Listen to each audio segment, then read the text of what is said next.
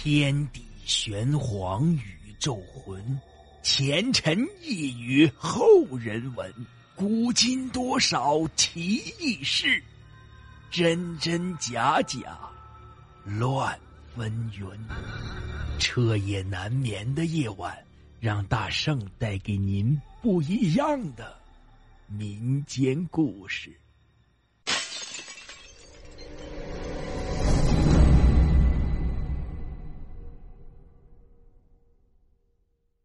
家人们，大家好，今天讲的故事啊，叫做《乡村鬼事》。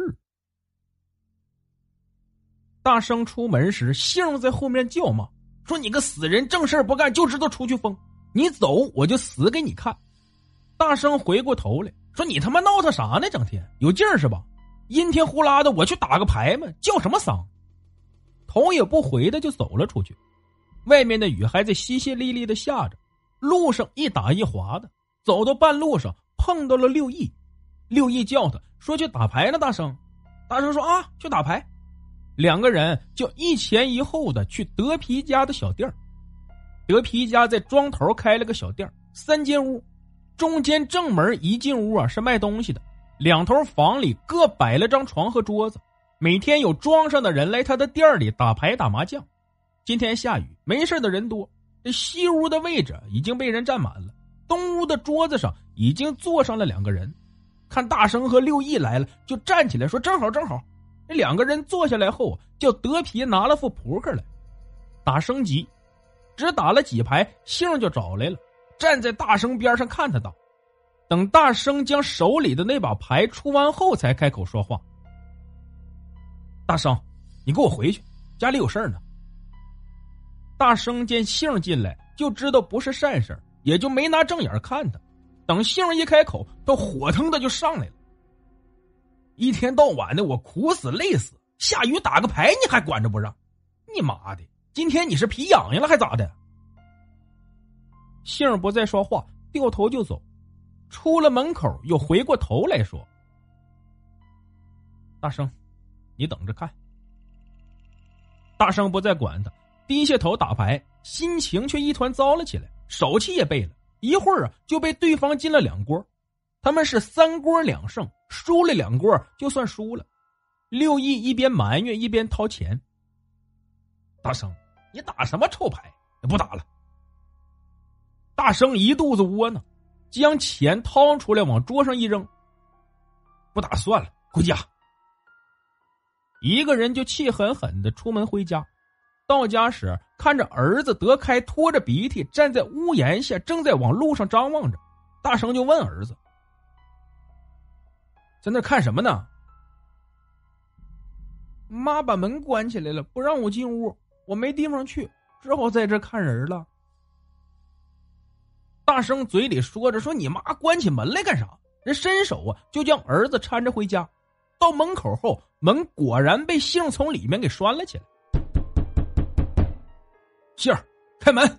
做啥呢？装神弄鬼的在屋里。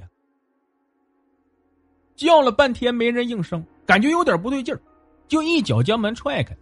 门一开，一股冲鼻的农药味就扑了过来。大生吓傻了，几步跨进东屋里头，眼见杏一动不动的，正趴在床前的地上。大生抱起他，嘴里叫着杏儿：“杏儿，你咋了？”你咋这么傻呢？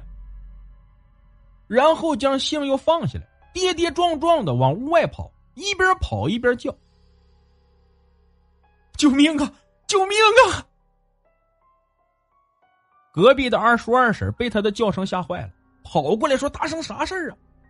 大生疯魔般的说：“杏喝药了，杏喝药了！”脚下不停的往屋后跑，直跑到德皮的店里。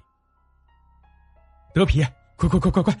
杏儿喝药了，快把你车开出来上医院！嘴里嚎啕了起来，人却已经瘫在了地上。德皮一听，头皮都炸起来了，赶紧就从屋里拿了摇把去发动他的农用车，嘴里大叫着屋里打牌的人：“快点，快跟我去几个！”一屋子人就轰的全部往大生家里跑。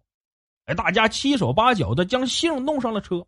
顺手从屋里床上拖了两床被子抱着，农用车就突突的往镇上奔。大生坐在车斗里，将杏的头抱着，不停的摇晃叫唤。杏的嘴里只有白沫出来，眼却一直紧闭着。到医院后，医生出来摸摸杏的脉象，再用手电看看他的眼珠，说：“来晚了，把人拉回去吧。”杏的灵堂就设在家里那三间土屋的当间天还阴着，雨却已经停了。庄上的人都来帮忙。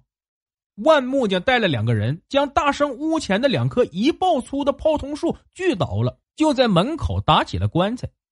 三老爹差人分头去三里八村的亲友家撒信儿。第二天早饭后，姓的娘家开来了四辆农用车，车停后跳下来几十个人。直往灵堂里闯去，领头的是姓的哥哥，边往里走，嘴里还边叫骂着：“大生那狗日的人呢？今天不给你弄死，给俺妹妹偿命，俺也不活了！”一边骂一边就哭了起来。我那苦命的妹妹呀！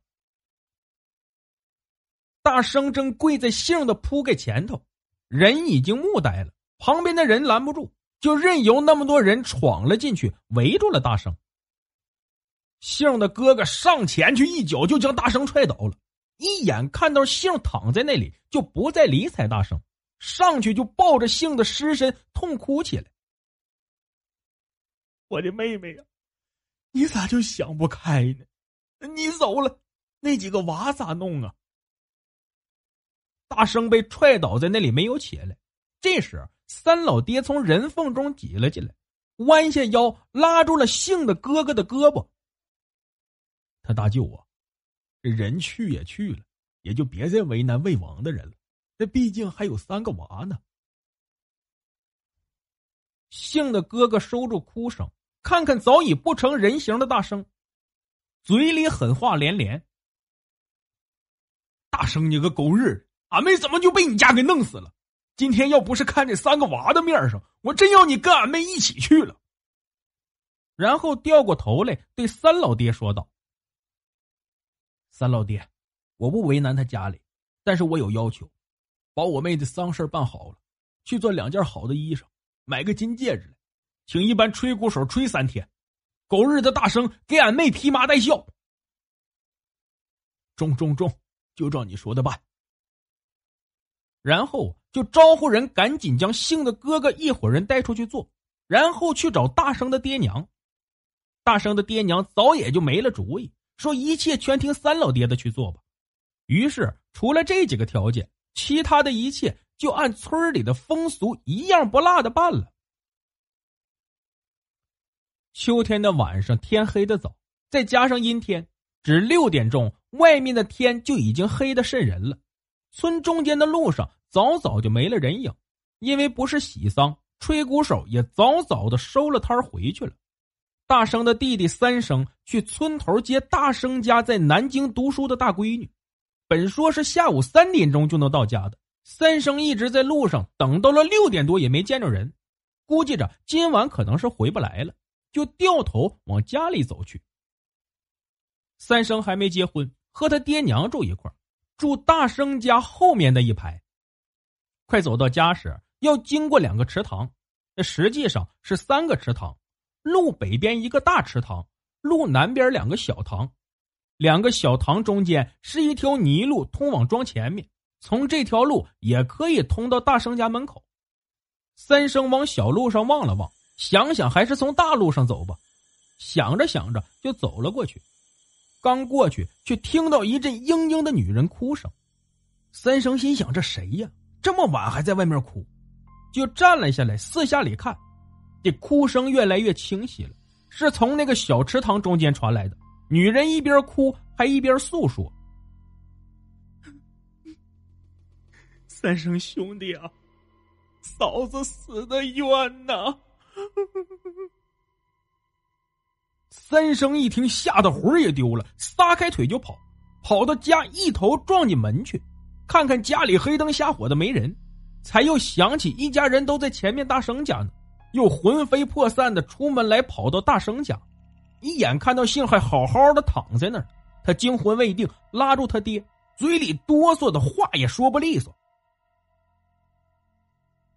爹，爹，他爹一巴掌将他打开。三生，你魂儿掉了，得地儿接回来没？这德弟呀，就是大生的大闺女。三生魂不守舍，看了眼躺在地上的杏，将爹赶紧拉了出来。爹呀，刚才我路过小池塘，听见杏在那边哭，还一直叫唤我。他爹吓了一愣神然后就骂了他一句。那狗日的，你妈的见鬼呢！死一边去！然后就转身进了屋，三生就呆呆的站在屋前的灯下面，看着里出外进的人，腿仍在簌簌的抖着。